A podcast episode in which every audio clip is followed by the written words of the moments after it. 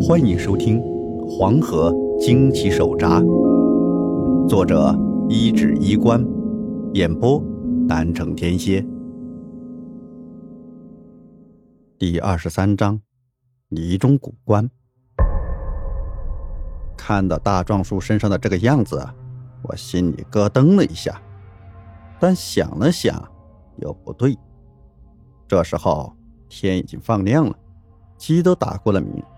一般来说，什么邪门歪道的东西，也不会在这个时候出来害人。想到这儿，我就壮着胆子问大壮叔：“叔，你这身咋整的？整成这样了？”听见我问，这大壮叔先是看了看自己，再回头说：“嗨，我一着急给整忘了，还能咋整的？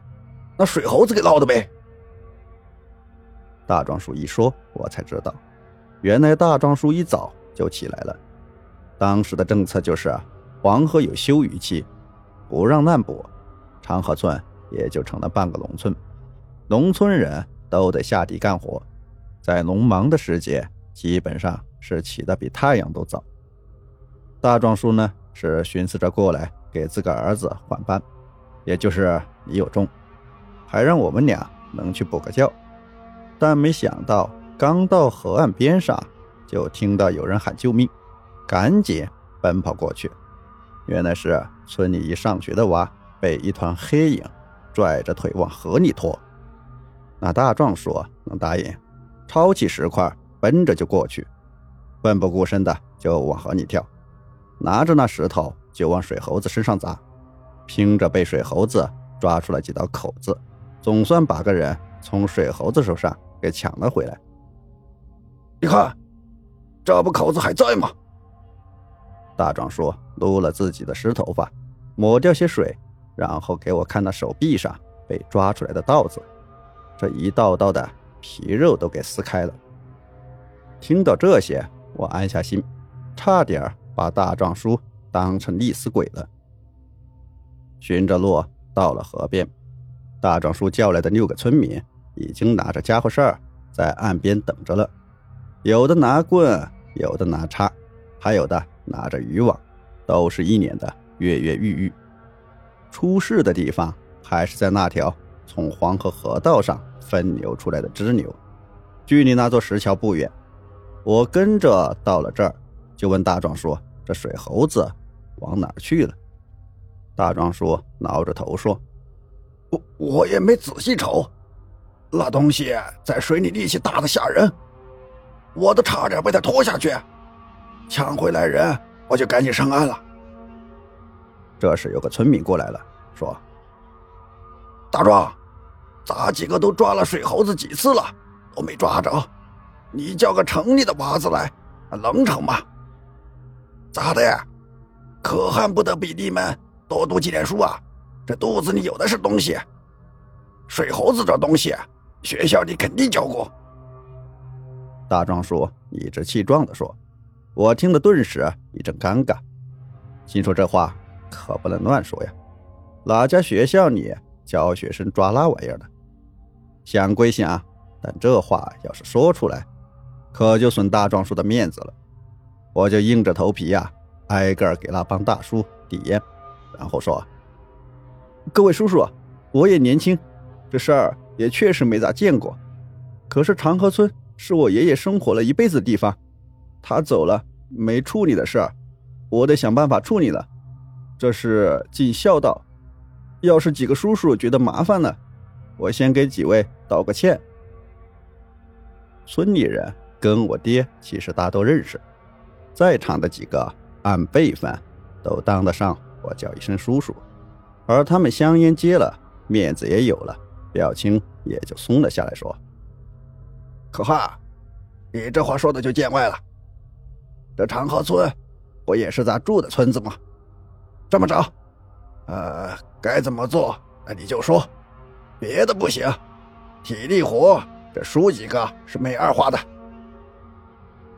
叔，您敞亮。”我又递过去一支烟。本来我就想趁着在这村子里的这段时间。把水猴子给处理了，大壮叔找来了几个人，也省得我自个儿再去找人。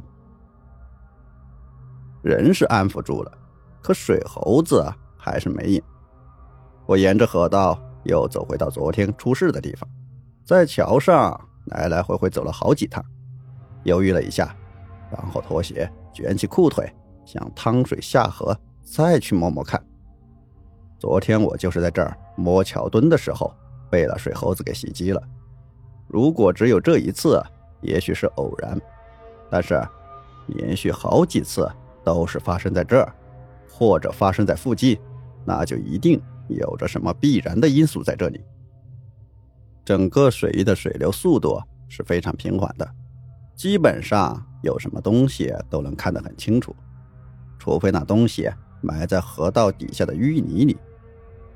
我把河道的上游的入口和下游的灌口都走了一遍，那立在桥底下的桥墩立柱啊，引起了我的注意。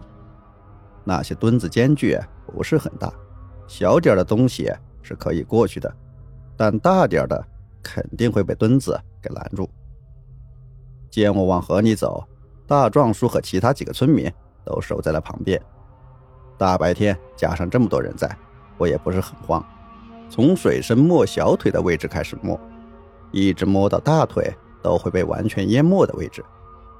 就在那儿，我的手指摸到了好像有什么硬邦邦的东西。从手感判断，那应该是个木头，而且体积不小，只是完全被埋在了淤泥里头。大壮叔，拿条绳子给我！我大叫了一声，几个人一起用力。喊声连天的几个小时后，那埋在淤泥里面的东西总算是被拖了出来。看清这个被拖出来的东西后，村民们个个都大吃了一惊，这居然是一口棺材。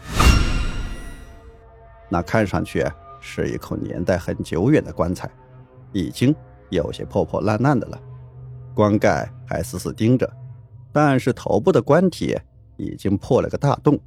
里面空空如也。这他娘的，这棺材都烂了，那骨头架子不会还在河里吧？一个靠近的村民脸都青了，其余的几个也是直反胃。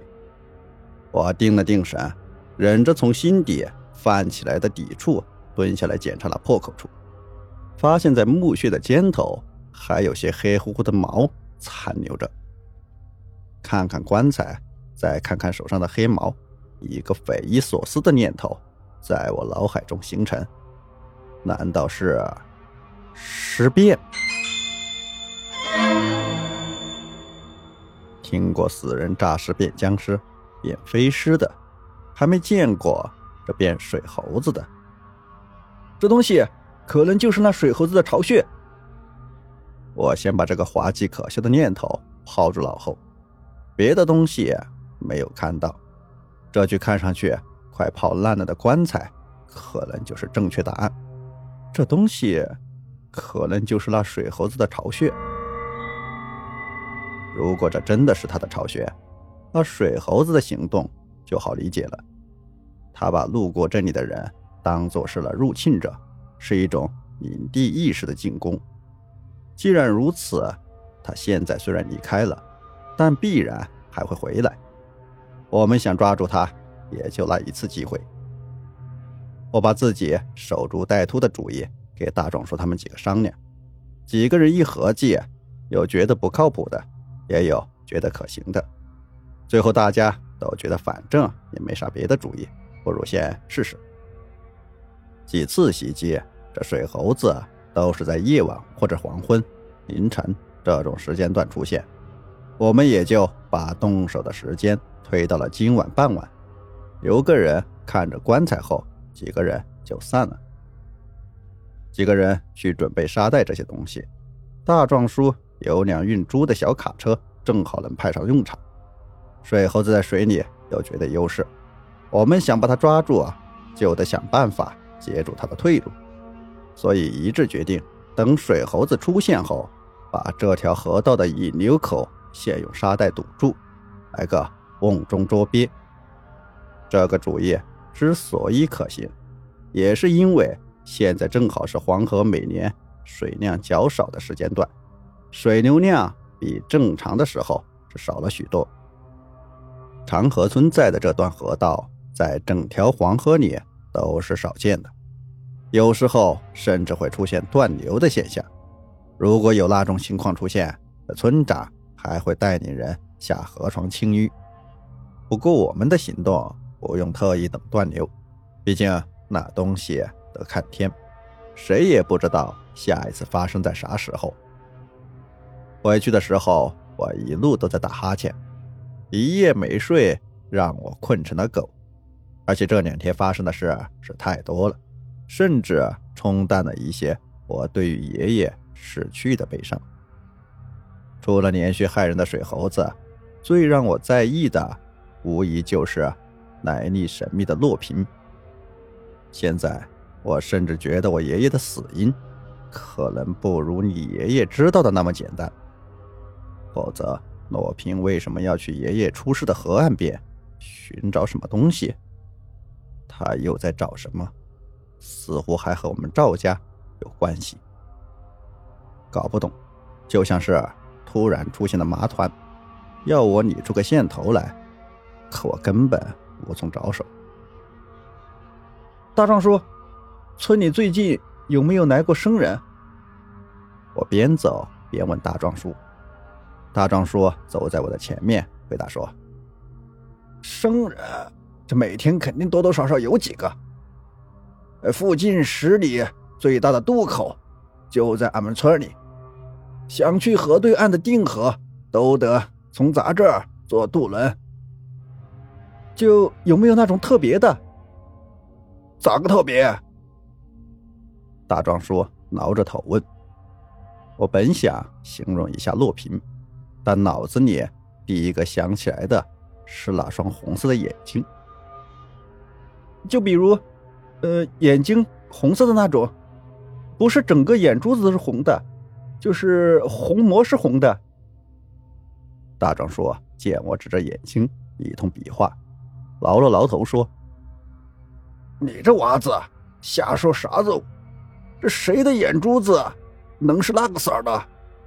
叔这辈子都没见过那样的眼睛。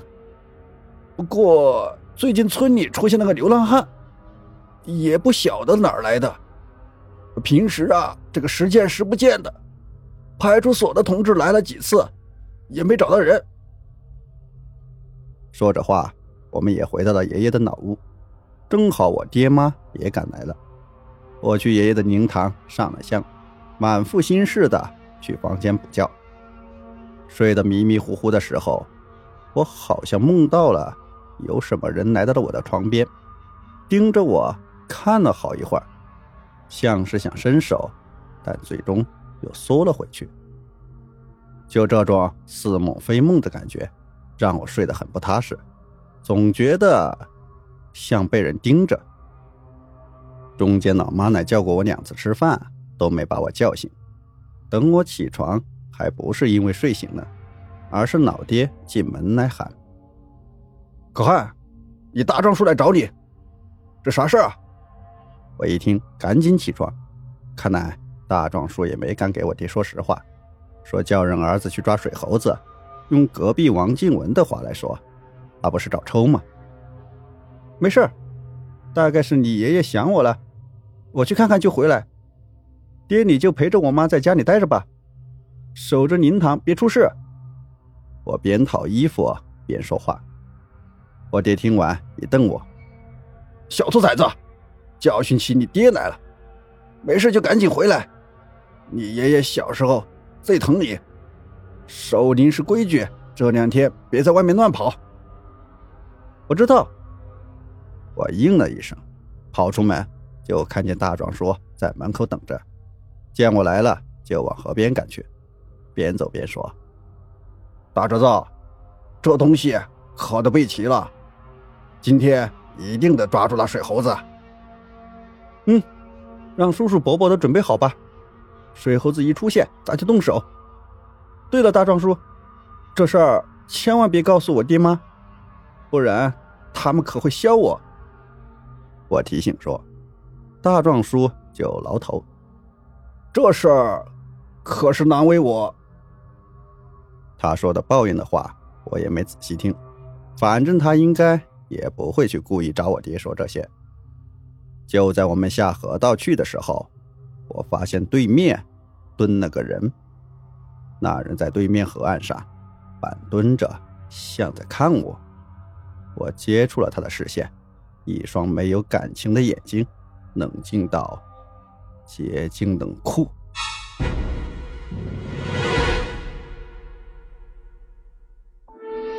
本集播讲完毕，欢迎订阅，下集更加精彩。